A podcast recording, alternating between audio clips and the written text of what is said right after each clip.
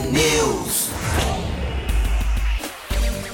São 6 horas e 56 minutos. Um ótimo dia para você que está com a gente aqui na T. Começa agora o T-News, a notícia do nosso jeito.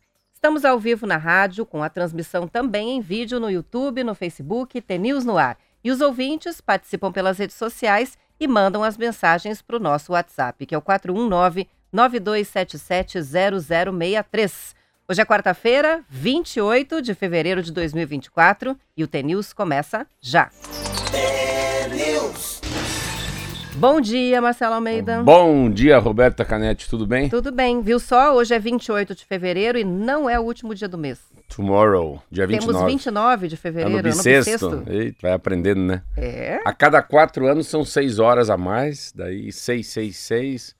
O negócio não ficar tudo errado, tem o ano Isso, bissexto. tem que fazer uma pequena correção ali das horas que sobram no cálculo. Mas eu né? fico imaginando a, a, a inteligência de quem fez isso, né? Incrível, né? Não, eu não A consigo... gente usa o mesmo sistema há quantos milênios, né? Não, o cara que percebeu que para não dar o tico e o tec não baterem de frente, tinha que ter um dia do mês de fevereiro com 29. Isso aí. É, a gente começa a pensar, né? Quanto o cara. é quando, é quando a gente começa a pensar, sempre fico pensando que o cara que inventou, né? Tava muito pensando, tava falando sobre. Sobre celular, né? Eu falei, não, mas celular, não, mas por que, que o cara inventou o celular? Os caras inventaram o celular por causa da guerra, né? Como é que um vai falar com o outro sem fio, né? Como é que vai se comunicar, né? Os aviões, né? Os aviões que a gente tem é porque os aviões saem da guerra. Tudo sai da guerra. Como é que, o- como é que um soldado vai ficar num deserto durante 10 dias sem comida? Aí os caras começam a inventar cápsula de proteína. Como é que o cara cantil? Hoje tem essa febre dos caras usando esse negócio As pra- garrafas, como é as que é o nome delas? Stanley, né? Stanley. Stanley, então. Então como é que faz, né? É muito tudo muito Até louco. chegar nela, né? Tudo muito, tudo sai da, tudo sai, de fato, sai da, da, da própria da, da- guerra, né? Tem um avião E no de Brasil. cabeças pensantes, É, né? tem um- Ideias muito originais. Você fica imaginando, né? Assim, eu fico imaginando o cara que criou a penicilina, né? O cara que inventou o, óleo, o petróleo. O cara que descobriu que é o petro oil, pôs lá a mão, cheirou e achavam que era remédio. O que será que faz com isso? 1850, o outro lá e tuf, meteu fogo. Falou, opa, pega fogo, então isso pode funcionar, né? Pensa o cara que inventou o carro. Motor de combustão, né? Eu acho muito interessante essa coisa. Aí quando você vai falar, tá falando ontem com meus filhos sobre telegrama, telex, né? É, telefone de fio, fax, qualquer coisa, os caras assim, os filhos ficam te olhando assim com a cara do que, que, que esse cara tá falando, né? Que mundo que viveu esse débil mental do meu pai. E olha, aproveitando a reflexão aí de abertura, é como a gente depende da energia. Ontem ficamos sem energia em boa parte de Curitiba, mais de 31 mil domicílios sem luz. É, o balanço de ontem à noite, muito provavelmente esse número é maior. Muita gente ainda sem a, a energia. É, e eu conheci uma especialista em energia e energias renováveis que ela usa um slogan, né? All we need is energy. Tudo que a gente precisa é energia. E é mesmo, né? Com a evolução tecnológica que a gente tem. Tudo precisa de Então- energia. Lá em casa, ninguém, está, ninguém tem celular, porque não tem mais como carregar, acabou a bateria de todo mundo. Você não toma banho, porque senão não liga o aquecedor. Não consegue assistir televisão, não consegue trabalhar, porque o computador precisa da energia. A gente é totalmente escravo da Então, energia. a conversa começou com isso, agora que eu lembrei. Acenderam uma vela, duas velas, aí eu, nessa casa da, da minha esposa, eu fui lá, daí não adiantou nada. Queria ser o mais chique de todo o condomínio, comprei um tal de um gerador. Tá, tá, tá, tá, tá, tá, tá, começou, daqui a pouco. Tom! Falei, não, não, não. Você compra o gerador para usar três vezes por ano. E ontem não funcionou. Eu, "Brrr, gerador, foi Não caindo. aguentou. Eu falei, não, eu subi lá. Aí eu fiquei pensando, ligaram as velas. Eu falei, ó, pensar que a vida era assim. Vamos começar a pensar.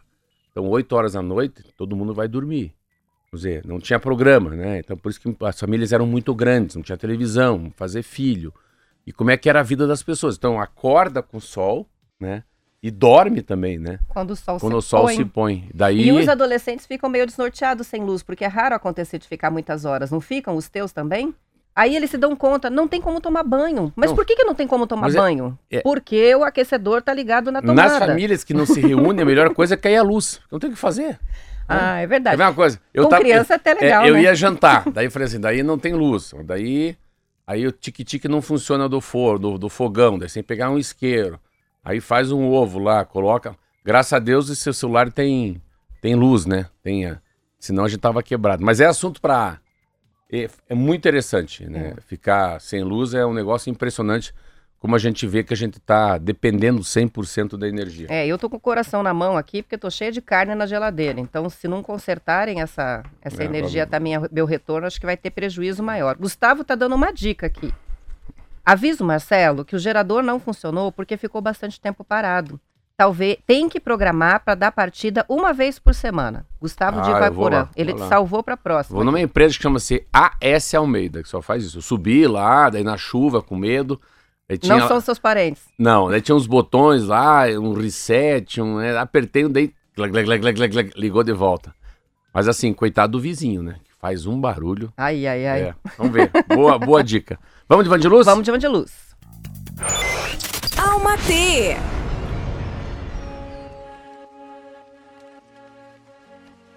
Não espere para ser feliz. Faça agora o que te fará feliz hoje. Viva com intensidade, não com urgência. Saboreie os instantes, aprecie os momentos.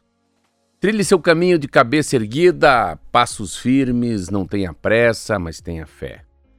Confie na sabedoria do tempo, não duvide do destino e não se deixe ser refém de nenhuma teoria ou suposição. Quem dá as cartas é você. São as suas escolhas e vibrações que serão responsáveis por decidir o que irá acontecer. Sim, a energia que você emana funciona como um imã. Não resista ao fluxo, não questione Deus, deixe a vida acontecer e apenas permita-se ser. E se for para melhor, mude. Vá, cresça, evolui, seja melhor, avance. Avance no seu passo, no seu ritmo, no seu tempo, do seu jeito ou do jeito que der. Do jeito que puder, do jeito que você quiser. Ensine e receba amor. Faça o bem, queira o bem, e bem se queira. Aprecie as pausas, aceite os ciclos que se encerram. Reconheça e valorize suas conquistas. Entre em sintonia com você. Equilibre-se, floresça. Solta. Solta o que prende e machuca. Respira, confia no processo e vai. Olha, com essa aí, não tem como Nossa. ter- não ter um bom dia. Nossa, van de luz é, hein? Essa que minha avó falava com, com, com, com preguiça até. Com- com é- fogo no com bumbum. fogo no bumbum até preguiça anda. Ó, Isso você aí. também sabe essa? Essa eu já sei. É. Essa você já contou Essa é bem aqui. coisa de pai e de mãe, né? Pra quem tá assistindo a transmissão, estão vendo que a gente tem um convidado que Ah, o Marcelo aqui, vai precisa apresentar aqui. Esse é um amigo meu de São Paulo, era de Curitiba, eu só chamo de Rabicó, Felipe. E ele tá aqui hoje. Mas a gente vai ter que trazer um dia o cunhado dele. Quem será? Quem será, né? Surpresa. Rabicó, como é que você tá? Bom dia, bom dia a todos, bom dia a todos os ouvintes. Bom dia. Tudo bem? Seja bem-vindo. Muito obrigado. Você, Linda você é rádio. curitibano, você é paulista? O que, que você faz na vida? Eu sou curitibano, curitiboca. Mas faz 12 anos que estou morando em São Paulo, capital. Depois que eu casei com a minha esposa e montei família lá, filhos, esposa. Mas fi- sempre estou aqui, uma É. vez a cada duas, duas vezes por mês. É muito, aqui. é muito diferente morar em São Paulo e Curitiba. É muito diferente. Muito. Marcelo, é muito diferente. É, Muito, mas, mas muito diferente. é. Em todos os aspectos, todos. Em qualidade de vida, em saúde, em família. Por exemplo, vamos dar um exemplo assim. Muita gente vai para casa almoçar, né? Sim. Rever Muita seu- gente. Muita gente, né? Ah, eu vou para casa, vou almoçar, pego meu filho, deixo na escola e vou trabalhar. Lá, Isso. lá não tem isso. Não, Não, tem como. isso? Lá não existe isso. Não existe. não existe. Não tem. O trânsito não deixa, Marcelo. O trânsito não Assim, eu vou até a Rádio T lá. Acabou. Isso que você faz, Marcelo? Você sai da rádio, vai pra padaria, passa na outra, tem uma reunião lá não sei onde, o dia inteiro Não vai? circulando. Não tem. Não tem. Você tem que marcar um compro... ou você marca tudo muito perto na região, ou você marca uma de manhã, uma tarde. Olha Já essa diferença, hein? Você viu o que ele falou? Um de manhã e uma tarde. Mas Marcelo, são 12 milhões de habitantes. É o Paraná numa cidade. Não tem como o cara falar, ah, puta, é culpa do legislador, é culpa do prefeito, é culpa do vereador, é culpa... Hum. não é culpa. Os caras não têm culpa, eles estão de manhã, de tarde, de noite falando, tentando organizar uma coisa que não tem como organizar, Marcelo.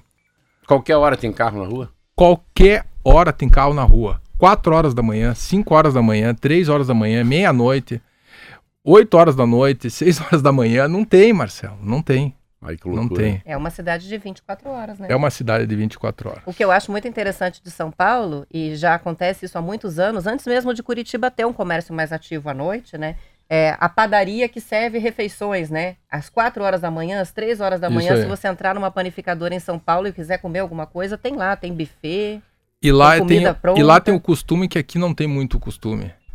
Que é você marcar a reunião na padaria. Ah, é? Então, Bom, aqui começou, aonde né? você vai se encontrar? Puta, vamos ali na padaria do bairro X.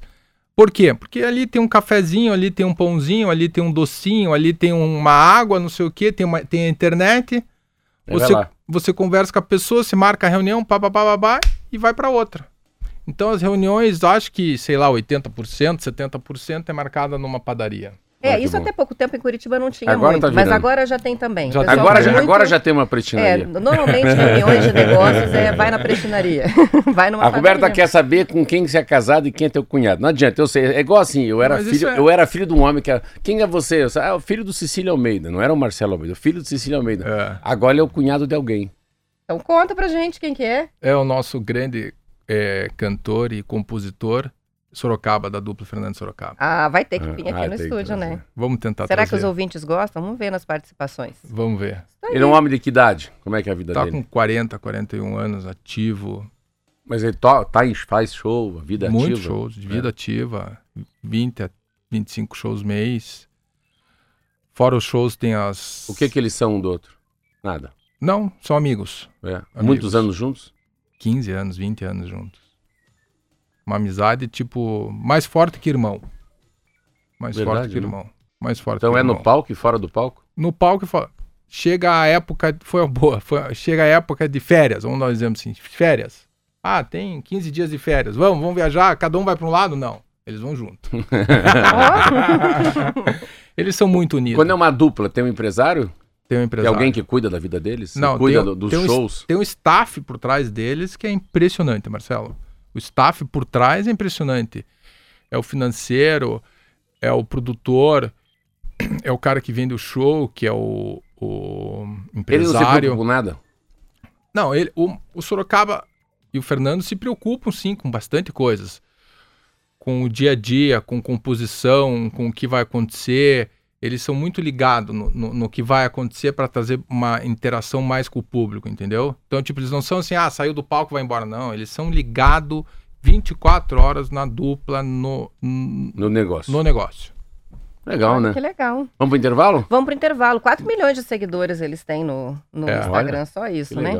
É, é. Muito legal. A gente vai depois cobrar. Quando eles, quando Trazer eles ele puder, aqui. vir aqui no estúdio para conversar fazer, com os ouvintes. Vamos fazer. Vamos fazer o intervalo, são 7 e 9, já voltamos com as notícias. Marcelo.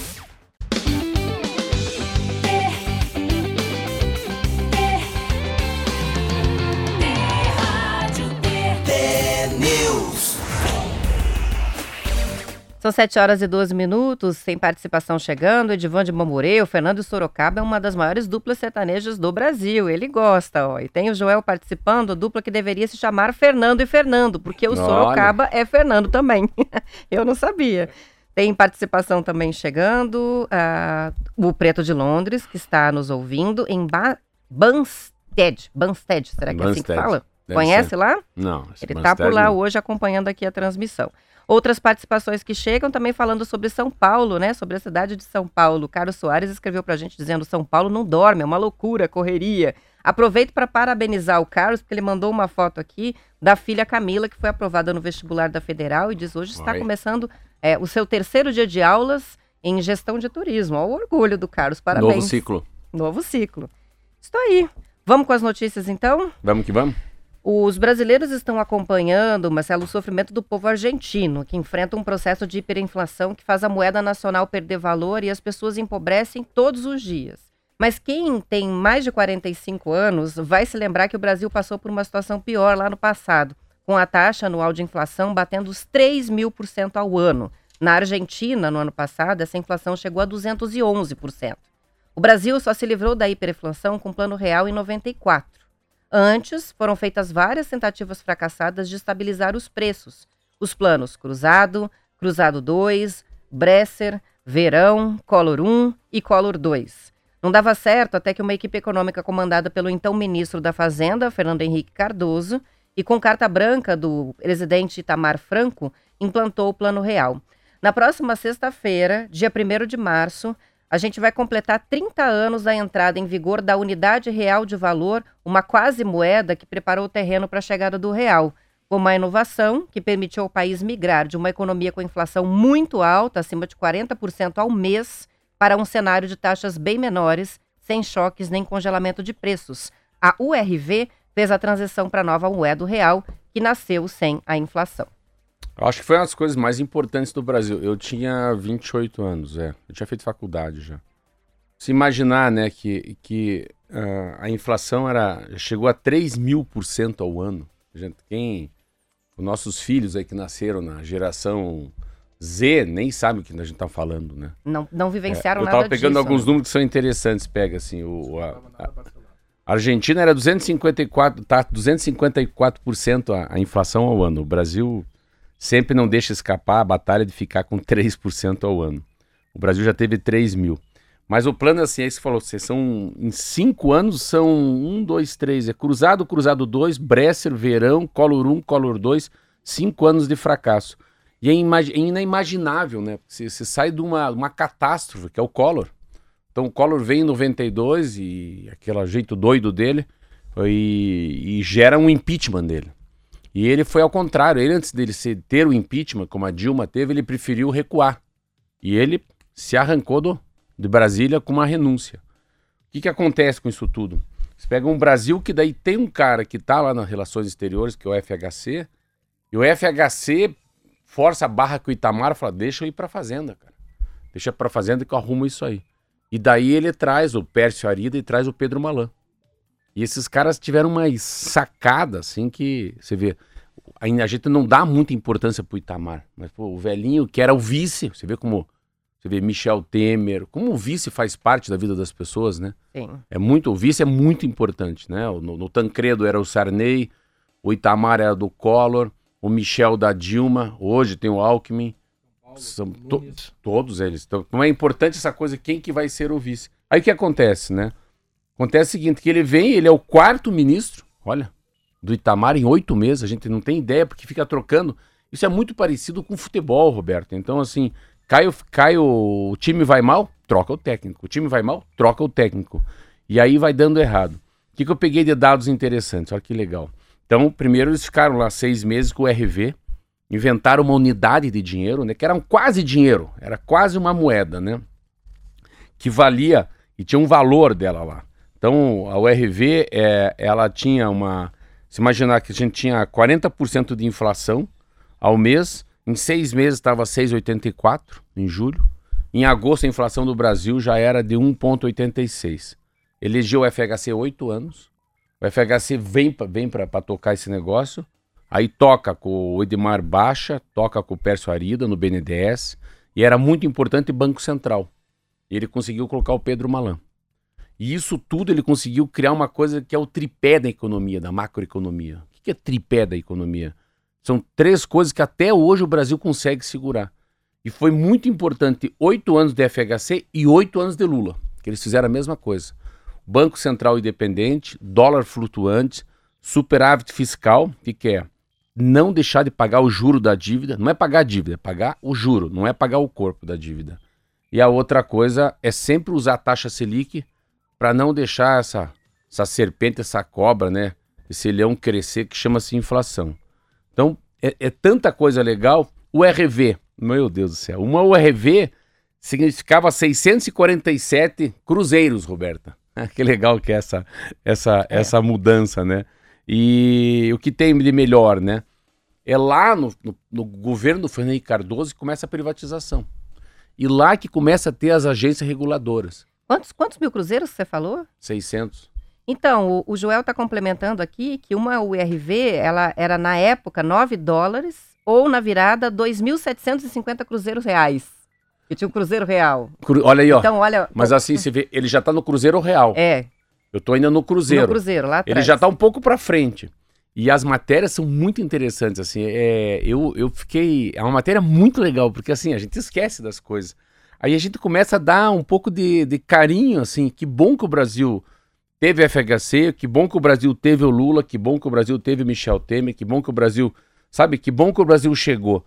As pessoas sempre falam, né, lá, as pessoas que são Bolsonaro, não, que o Bolsonaro seja mais quatro anos pre presidente, eu falava isso muito, ou que o Lula volte, vai acabando daqui a pouco o Lula e Bolsonaro e vem mais um, entendeu? Não. Tirando os últimos 10 anos, que é um pouco mais. Mas os primeiros 16 anos de FHC e de Lula, até, por incrível que pareça, eu acho que a reeleição foi boa, porque deu uma estabilizada no Brasil. Então, as privatizações foram muito importantes, muito importantes, que a FHC teve.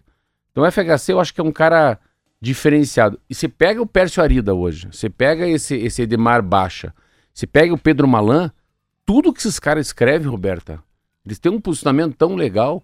E é interessante, porque esses caras eram no PSDB e eles eram centro-esquerda. Eles eram sociais-democratas, né? Eles eram, eles eram homens que vieram.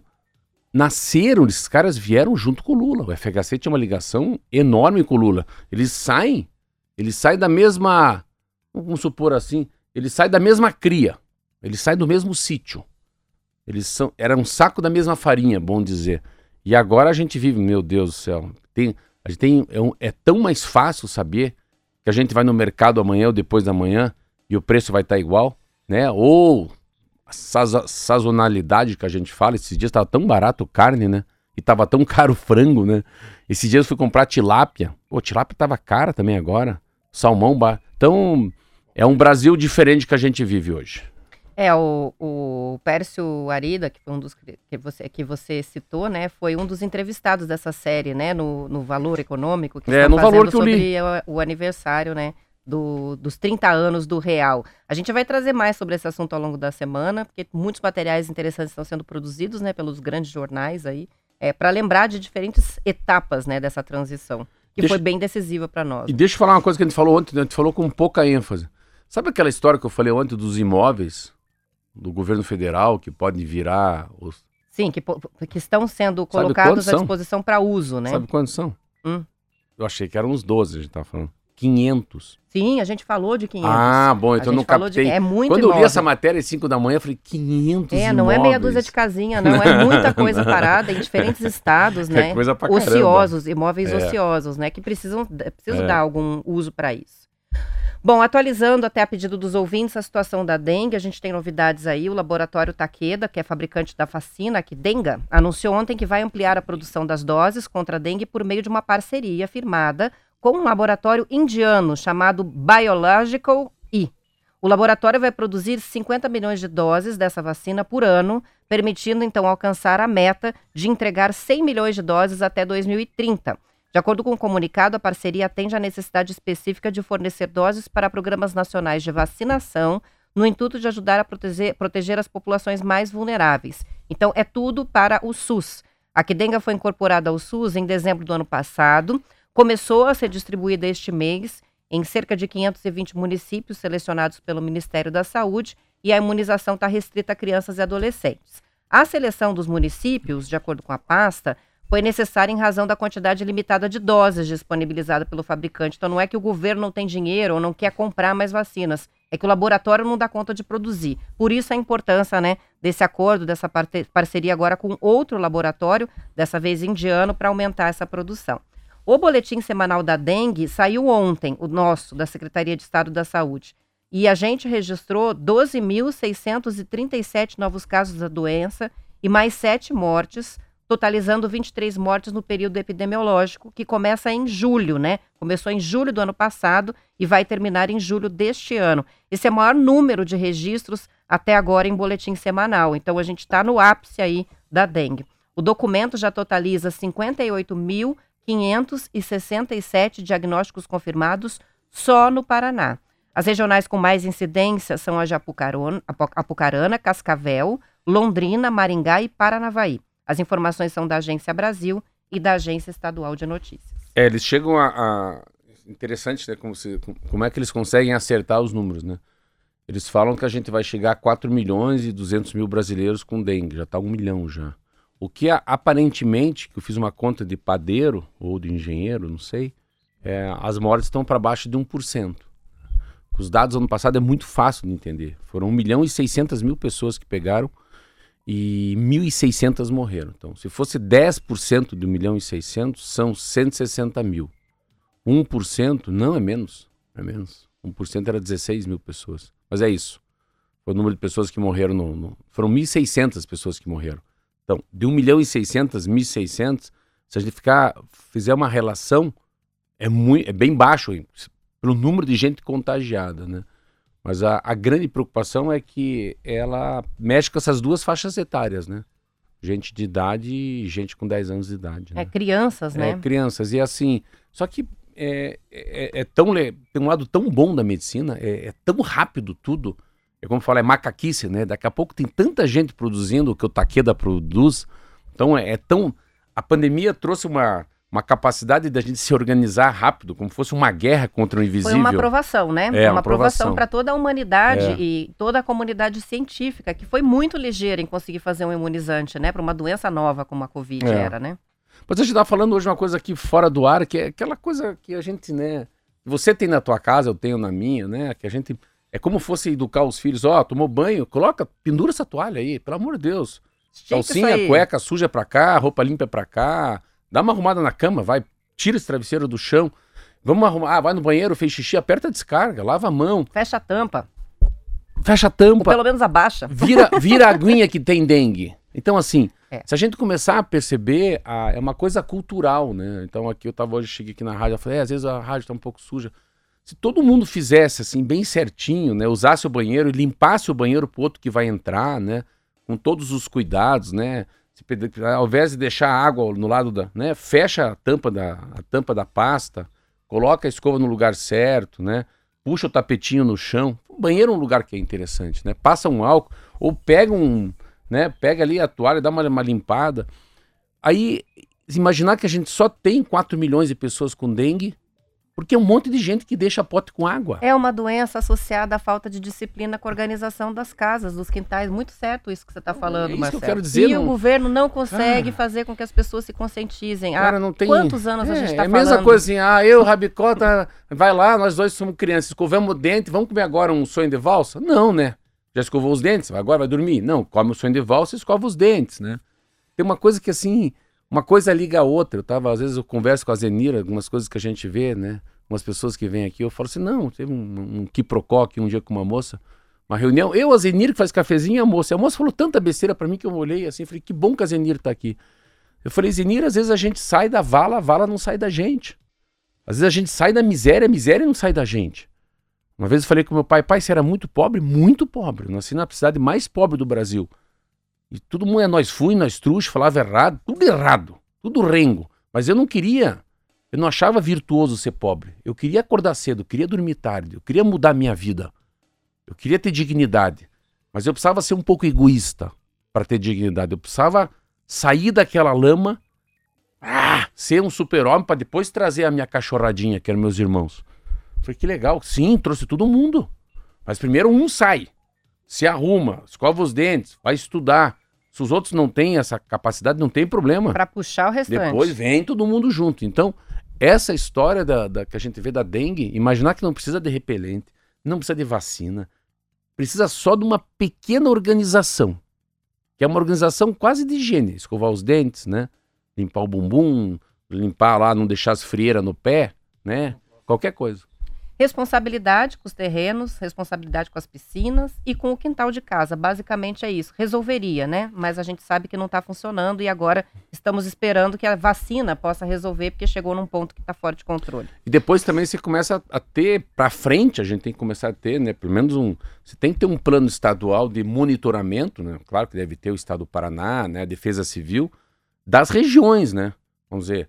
Não estou culpando que a Apucarana não fez a lição de casa. É, Pode- tem, uma questão climática muito Aí que importante tá. também. Então, né? assim, mas vamos ajudar mais a Apucarana, então?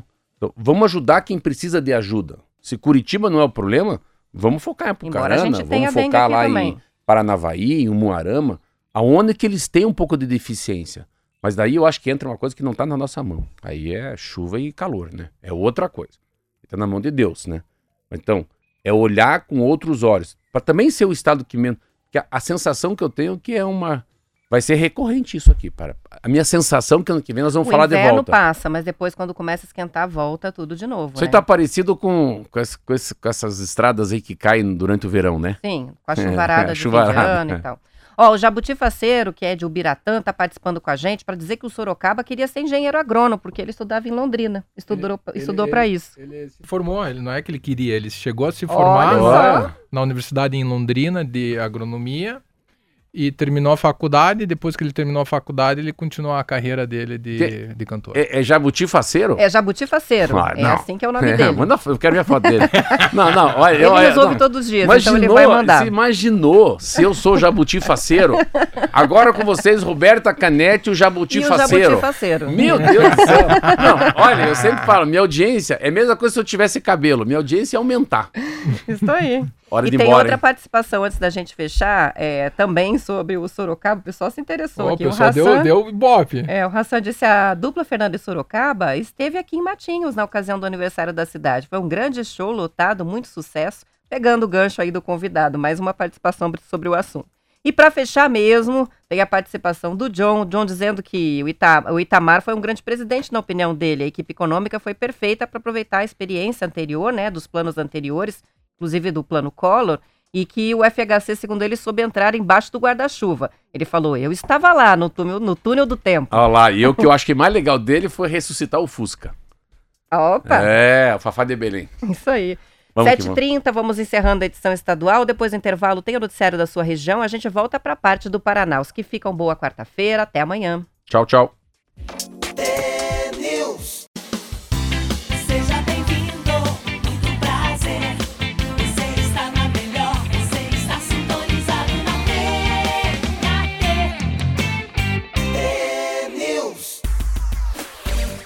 São 7 horas e 34 minutos. Vamos falar um pouquinho do futebol. Três times paranaenses, Maringá, Operário e Cianorte, jogam hoje pela Copa do Brasil.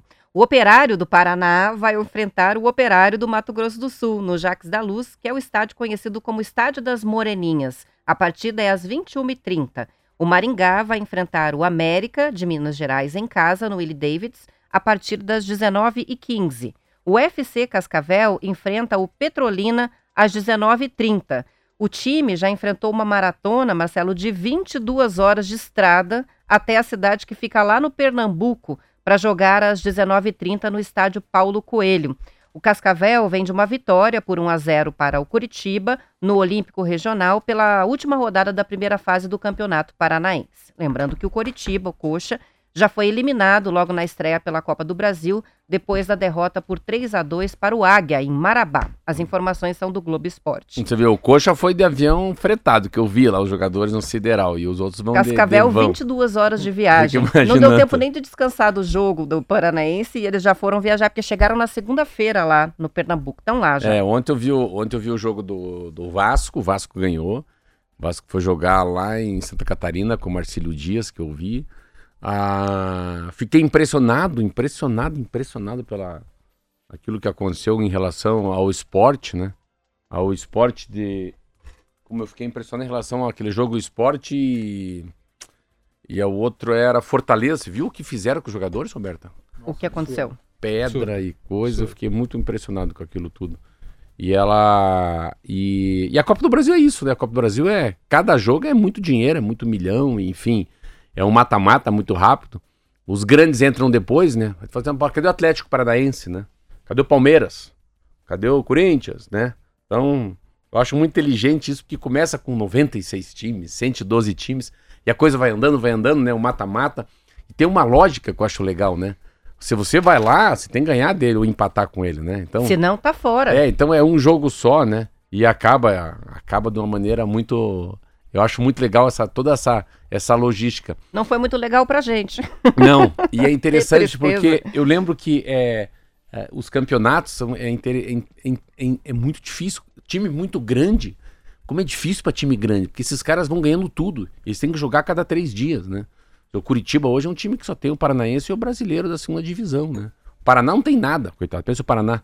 Só tem a segunda divisão do Paranaense.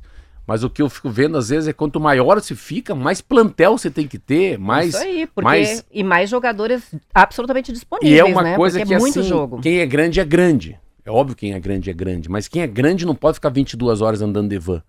Então você vê como é engraçada essa coisa. Os times grandes, o que, que eles fazem, né? O Palmeiras, o Fortaleza até. Eles, eles têm, eles têm, o Fortaleza ano passado fez isso. Mas Corinthians, Palmeiras, Flamengo, o que, que eles fazem? Tem, eles não ficam mais parados em Guarulhos, esperando uma conexão, né? Então, e, e eu lembro que do Curitiba falava isso. Ou a gente pode ir bem na Copa do Brasil, ou no Paranaense, ou no Brasileiro. A gente não tem estofo. Não há time suficiente para ir bem em três competições. E tem uma outra coisa que a gente não sabe, que a gente que tá aqui do outro lado da televisão, sabe o que, que é? Cada campeonato joga de um jeito. A gente acha que é o mesmo time. Mas a, quando a gente fala que você joga com as regras debaixo do braço, né, com o estatuto embaixo do braço, isso é muito interessante, porque você vai você vai aprendendo a jogar os campeonatos. O Atlético Paranaense é um time que é muito bom no mata-mata. Nos últimos 10 anos, quantas vezes que ele chegou nas finais, né? Isso aí. Mas aí, então tem. Tá bem legal. Eu tô gostando da Copa do Brasil, porque eu adoro essas troças assim. Ah, Sampaio Correia contra o Marabá. Aí os Tupi Guarani contra o Rio Branco do Acre. No fim, no final ficam só os mesmos, né? É, Mas é, no começo do campeonato Mas eu acho é muito legal, assim, que dá uma alegria pra eles, assim, né? Eu, eu, o jogo da vida. Você imaginar que eles devem ser todos trabalhadores. Um deve ser padeiro, pedreiro, o outro é motorista, o outro é um advogado. Se reúnem pra quê? Pra jogar a Copa do Brasil. Pra ganhar um jogo, né? Pensa o estádio. Que legal. Eu lembro muito quando eu fui fazer Pouso Alegre e Curitiba, era a Copa do Brasil. Pouso Alegre Minas Gerais. Eu cheguei lá, o cara falou: Ó, vou contar uma coisa pra você. Eu te contei isso, né? Peguei um táxi, assim, eu e o Marcão. A gente chegou, tinha fretado um avião. A gente chegou lá, o cara entrou, o Marcão é um goleiro enorme, assim. Vieram fazer o que aqui? Taxista, falei, viemos jogar. jogar não, vamos perder. E eu sentado atrás no Fiat. Falei, não, não vamos perder, nós vamos ganhar. Você não sabia? Como? Não, tá tudo acertado. Como assim? Mas tem 15 mil pessoas que vão no estágio hoje, é de graça. Falei, não, nós vamos ganhar, tá tudo acertado, vai dar 1 a 0 Hã? É, outra coisa, você sabia que a cidade vai mudar de, de, de nome? O quê? Amanhã não é mais Pouso Alegre, é Pouso Triste? Como assim? Aí o táxi deu 60 reais, é longe pra caramba o aeroporto até a cidade. Eu falei, fica com 100. Pra quê? Pra comprar Neusaldina.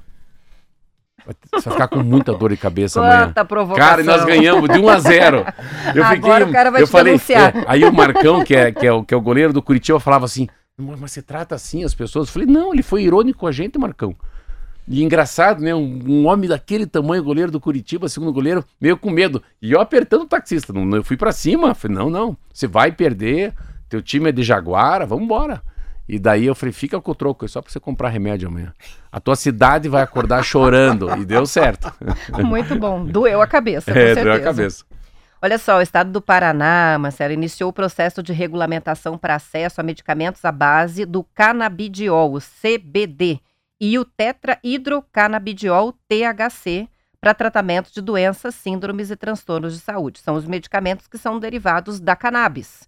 O decreto já foi publicado e indica que os remédios que tiverem eficácia e segurança comprovadas pela Anvisa podem entrar no rol de medicamentos oferecidos gratuitamente pela Secretaria de Saúde aos pacientes. De acordo com a Agência Estadual de Notícias, a regulamentação, além de dar segurança aos pacientes com doenças e síndromes que são tratadas por essas substâncias, também minimiza impactos financeiros com ações judiciais que acabam impactando o orçamento público. Atualmente, isso aí quer dizer o quê? Né? A pessoa que eh, tem prescrito o re- o remédio e não consegue o remédio, daí entra na justiça para que o Estado forneça. Isso, além do próprio fornecimento do medicamento, eh, gera uma despesa que é essa despesa com a ação judicial. Atualmente, somente um medicamento à base dessas substâncias tem registro junto à Anvisa no país. E ele é usado para o tratamento da esclerose múltipla. Mas a regulamentação prevê pagamento administrativo de tratamentos com medicamento contendo o canabidiol, aprovado também por outras agências reguladoras. E aí eles citam aqui as síndromes. é, ouvintes que tiverem interesse, eu mando o link daí para ver quais são as síndromes que são tratadas oficialmente, né? É com essa substância. Nestes casos, o decreto prevê que o pagamento fique condicionado à comprovação de autorização prévia da, da Anvisa à pessoa que depende do tratamento. Outros detalhes, diretrizes, procedimentos operacionais mais específicos em relação ao acesso a esses medicamentos vão ser apresentados na sequência ainda é, e publicados em ato normativo da CESA, que é a Secretaria de Saúde do Paraná. O prazo para publicação, segundo o decreto, é de 180 dias. É interessante que isso é um assunto mundial, né, Roberta? Você vê que a gente falou do, do FHC, o FHC, quando foi presidente da República, quando ele foi senador para o estado de São Paulo, ele começou a falar da liberação da maconha. Olha que, como esse cara estava à frente das coisas, né? E, e, tem duas coisas que a gente tem que levar bem em consideração. Que depois que quebrou um pouco essa coisa do cannabis, né, da, da maconha, com os usuários, né, a maconha sendo fumada. Eu fui agora para Nova York, impressionante. Cidade inteira cheira a maconha. Uruguai também. O Uruguai foi o É. primeiro país a liberar o uso recreativo, né? Então, eles- acho- as pessoas fumam maconha como cigarro, assim, esperando É, o ônibus. cigarro, é- é. é. E é uma coisa que assim, eu acho que vai cair na. Vai cair na mesmice. A Alemanha, né? A Alemanha essa semana acabou de liberar também o É, uso. eu acho que vai cair numa mesmice. É, quando libera, puta, daí primeiro assim, o, nar- o narcotráfico perde. É liberado, não tem mercado paralelo. Então, aquele programa aeroporto que eu adoro ver, já os maconheiros ali, ó, as maconhas já não vão passar, é Já só não- cocaína. Já não para, né? Já não para mais, pode deixar passar. É, eu acho que vai ficar tão banalizada a maconha que vai ter uma redução de pessoas usando a maconha como, né, maneira de ficar mais contente, mais alegre, sei lá o quê, porque eu não, não, não é do meu mundo isso aí. Mas daí quando você pega, né, você vê como... Isso é uma coisa que... é- Você vê como a, a, a cannabis é virtuosa.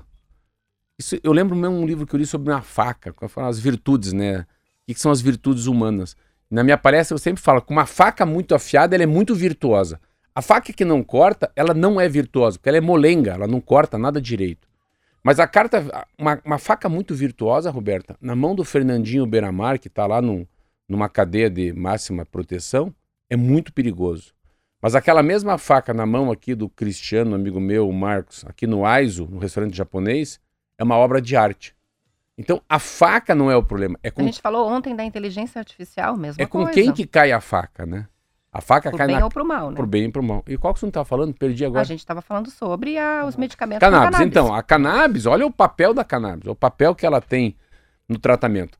Eu tenho um amigo meu, estava conversando comigo esse final de semana, fui comprar pão, daí eu sei que o filho dele tinha. Eu falei, daí? Ele falou, Marcelo, meu filho até aqui veio, mas daqui pra frente com a cannabis, meu Deus do céu, que melhorou, que melhorou o transtorno que ele tem. Não, não quis aprofundar. A gente faz sempre aquelas perguntas, eu falei, mas toma banho sozinho, fica sozinho, como é que é? Daí, então, é, pela fala dele, é transformador o que o cannabis vai fazer nas pessoas. Então, é, pensa, Roberto, o que isso vai fazer daqui pra frente?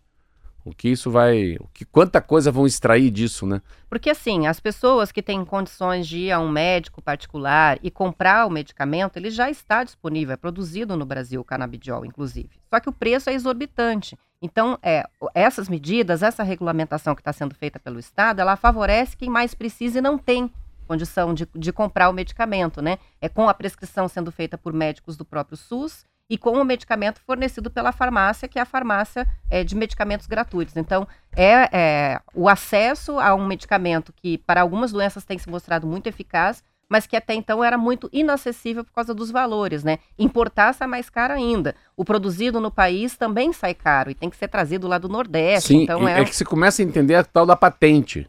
Também foi uma coisa do Serra, né? Às vezes o cara para o cara criar um remédio, né? Ah, para baixar a ansiedade, vezes ficam 20 anos para inventar um remédio. Quantos bilhões de reais aquele laboratório. Ah, vamos zerar. Calma aí, mas tem que pagar o cara, né? O cara ficaram 20 anos desenvolvendo. É a história do pedágio que eu falo. O cara põe lá 5 bilhões de reais. A taxa de retorno do cara é de 10%. Payback é 17 anos. O velho lá, que é o dono da empreiteira, nem vai ver o dinheiro, porque 17 anos. Por isso que eu falo, calma, calma. Alguém paga teu jantar. Alguém pagou esse café da manhã. Alguém pagou esse café que tá na minha mesa. Não é nada de graça, né? Alguém vai ter que pagar. E a... Mas é muito legal. Eu acho que a... esse... a gente quebrou um preconceito, né? E quando eu converso com alguém que tem um filho que precisa de, de al- alguma coisa como essa, mas quando você consegue, isso que eu sempre digo isso, se você consegue levar isso para o nível de política nacional, né? Eu sempre falo, eu não queria pagar, eu não queria pagar plano de saúde. E eu preferia pagar para o SUS, se o SUS me traba- tratasse bem, né? ajudar, inclusive, É, a melhorar eu, o eu sistema. nunca né? mais esqueci da, do, do- daquele cabeludinho lá, primeiro-ministro da do, do Boris. do Boris é, na, com Covid no, na Inglaterra lá. Lá chama-se NHS, né?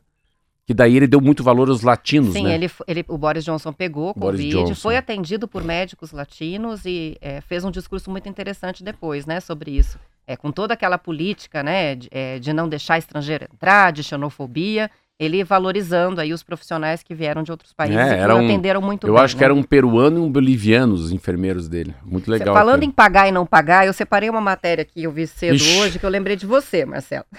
Olha só o que, que aconteceu. Não foi aqui, não, foi lá na Califórnia.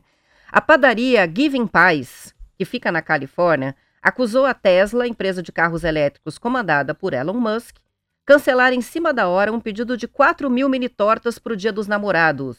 Que deles lá é 14 Foi agora, de foi, fevereiro, foi né? esses dias. Valentine's Eu tava lá, é. Pois é. A reclamação do estabelecimento é que a gigante dos carros elétricos não pagou a conta de dois mil reais. Olha o que, que eles fizeram. Eles encomendaram dois, duas mil tortinhas.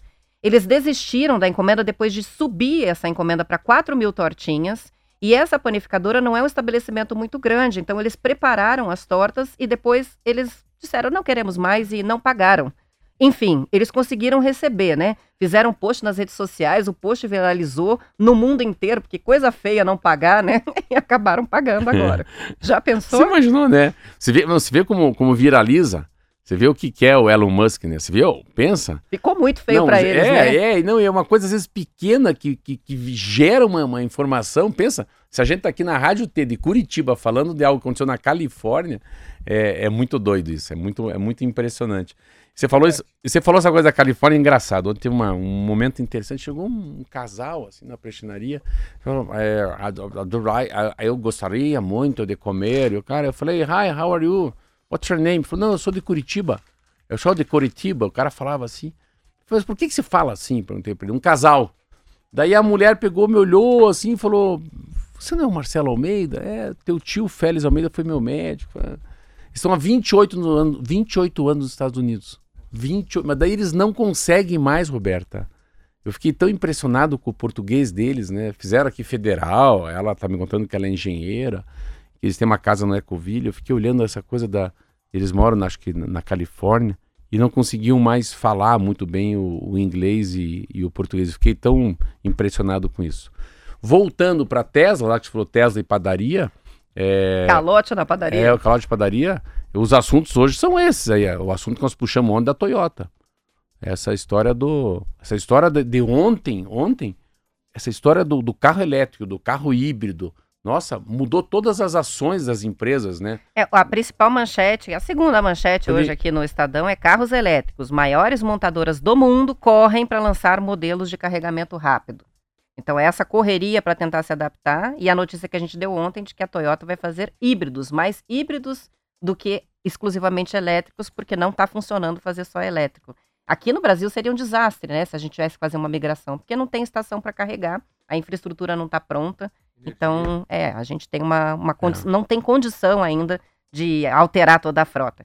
Já são 7h50. Antes da gente ir para o intervalo, só vou fazer o- um comentário que a Marlete enviou aqui, que é muito pertinente com relação ao canabidiol. Lembrar, né, que canabidiol é um medicamento que usa a planta, mas ele não é um psicoativo, ele não é, ele não tem o efeito da maconha que é fumada, né? Sim. Então, são coisas diferentes. A criança que recebe esse medicamento não tem Sim, alterações de comportamento, não. fica chapada, como a gente fala, não, né? não. Então tem que saber eu- também eu fazer essa e eu- diferenciação. E eu, não sei, a Mariette deve saber, porque assim, de- deve ter.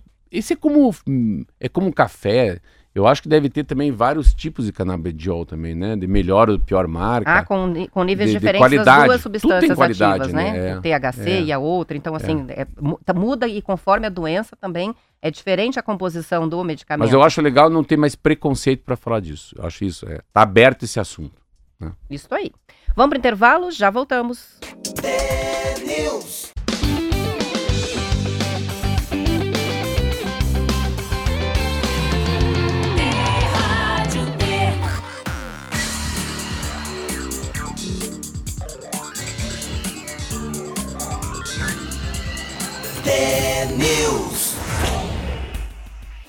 São 7 horas e 53 minutos. O Rabicós que veio para mim aqui, ó, que tá aqui do meu lado. Ah, Fórmula é, 1 escrito. inicia final de semana. Fórmula 1 inicia final de semana e eu tô impressionado por causa dessa história do, né, do Hamilton que vai para Ferrari. Stock, Stock Car também inicia final de semana. Tem três paranaenses aqui, ó. Tem o Zonta, tem o Júlio Campos e o Zezinho Mujati. Olha aí, ó. Opa, Como é interessante, né? Você vê como o Paraná é, tem, teve uma mão, assim, né? No automobilismo com os Zontas. Pega Maurício Gugelmin, né? Nossa, foi Fórmula 1. Você pega o, o- o próprio Raul, Bue, o, o, Raul. Eu lembro dele, e ele é meu amigo. Nossa senhora, quanta gente que... Tarso que Marques. é, muita gente, assim. É o esporte da... você gosta das corridas? Eu muito, gosto É, muito. é eu um sou amigo de todos. E o Paraná é um estado que teve muito isso aí. Muito. E é, é interessante. E eu não contei pra você, né? Hum. eu fui, tava lá em Miami e, e cheguei no restaurante, tava o Dória e tava o Felipe Massa. Mas o Felipe Massa, você é muito grande perto dele, Roberta. Ele é um homem miúdo, sabe? Miúdo inteiro, assim, é pequeno. Não é um homem magrinho, é um homem pequenininho, um hominho pequeno, né? Eu tava olhando, assim, com a Silvia sentado. Compacto. É, não, é compacto, olhando assim, ele assim, comendo, eu fiquei pensando, fiquei, rapaz do céu, um cara desse tamanho, né? Pensa, toca aquele negócio que vai a 300 km por hora, eu falei, caramba, desse jeitinho. Aí tava o Dória, o Dória, mas o Dória, ele é todo arrumadinho, é toda roupa apertadinha, e, e daí a... Calça ta- apertada. calça apertada, olhando, o jeito de sapato dele, um jeito diferente. Eu fiquei pensando naquilo, né? Tu fica sempre olhando o tamanho das pessoas, né? O tamanho não é documento. Achei muito legal a, a ver o Felipe Massa de perto. Mas a Fórmula 1, isso que Fórmula 1, como ficou bom depois que a Band pegou, né? Você vê. Nossa. E falar aí Band, falando, eu vi ontem o Faustão. Faustão trocou o coração e ontem trocou o rim. Precisou fazer um transplante de rim. A saúde não anda nada bem, né? É. Então, tão delicada a saúde que até as pessoas ficam questionando a questão de ele passar na frente da fila. Mas, Mas, mas, a ontem, gravidade é, mas, mas justifica, ontem eu né? tava olhando outra coisa, assim, em relação a ele. Eu tava lendo a matéria dele, daí eu achei interessante, assim. Eu não sabia que quando você troca o coração, é, em 20% das pessoas o, o rim é abalado. Então, ah, o problema é que Ah, você, é consequência do é uma consequência anterior. do remédio que você toma pro coração Ah, que faz o rim parar. Daí você troca o rim, né? Então, é, era isso aí. O que você ia trazer de matéria? Então, vou trazer agora a questão de um levantamento, é um levantamento enorme, que é um raio-x das forças de segurança pública do, do Brasil e que outra- ontem trouxe eh, desde salários até a condição, número, volume de policiais que a gente tem aqui no, no nosso país. E, e essa pesquisa está mostrando que nos últimos 10 anos, as polícias militares civil, além das guardas civis municipais, diminuíram de tamanho. É o raio-x das forças de segurança pública do Fórum Brasileiro de Segurança. Nesse período, a Polícia Militar teve uma queda de efetivo de quase 7%. De quatro- 434.500 agentes, foi para 404 mil. Já os policiais civis e as perícias registraram redução de 2%. Enquanto isso, o número de municípios com guarda municipal, que tem né, a guarda municipal, subiu 23,5% apenas nos últimos três anos, mas ainda assim houve redução de efetivo de 4,5%. Na análise do fórum, esse avanço das guardas municipais mostra que os municípios estão reagindo diante das deficiências de efetivo e de polícias, apesar de terem menos orçamento. Então, abraçando aí, né, uma área que não é municipal, que é a da segurança pública, em função da falta de policiais em geral. O Brasil tem, em média, dois policiais militares para cada mil habitantes. É um índice razoável se a gente comparar com o restante do mundo. Nos Estados Unidos, a proporção média vai de 1,8 a 2,6 nos estados. De acordo com esse estudo, a maior força policial do Brasil ainda é a PM, com efetivo de quase 405 mil homens e mulheres. Na sequência, aparece a Polícia Civil, 96 mil policiais, e a Polícia Penal, com 95 mil pessoas. Mas policiais, mais policiais não significam, entretanto, mais segurança, de acordo com o presidente do fórum, o Renato Sérgio de Lima. Ainda bem que o Renato final falou isso, senão a gente. Você tem que olhar por, por, do- por vários prismas. Primeiro, que tem mais agente municipal por outro motivo, não é por causa do crime, é por causa do trânsito. Então, agente municipal é para cuidar de trânsito. E também daí, são uns para, paramilitar e não militar. Tem uns que usam arma e não usam arma. O Brasil tem 5 mil cidades. Então, a municipalização do trânsito obrigou ele a ter agente de trânsito. E que ele é cuida da- das crianças na saída da escola, mas também cuida do trânsito. Então, ele é um papel é um, é um, é um híbrido, né? Quando você coloca a polícia civil com militar, você acaba estourando essa pesquisa, porque a polícia civil só chega depois que você morreu. A polícia militar chega antes que alguém te mate. É, o papel são diferentes, né? O Instituto Médico Legal é depois que já foi. Então, é muito perigoso. Acho que o que vale mesmo, Roberta, é, é- primeiro é, é você a cada 10 anos vê o tamanho, o quanto a história dos homicídios no país. E o homicídio no país, assassinato, você tem que ver o que está ligado ao PCC e ao Comando Vermelho Crime organizado, ou né? que não está ligado. Eu não cheiro cocaína, não fumo maconha, não vou na favela, não, não bebo.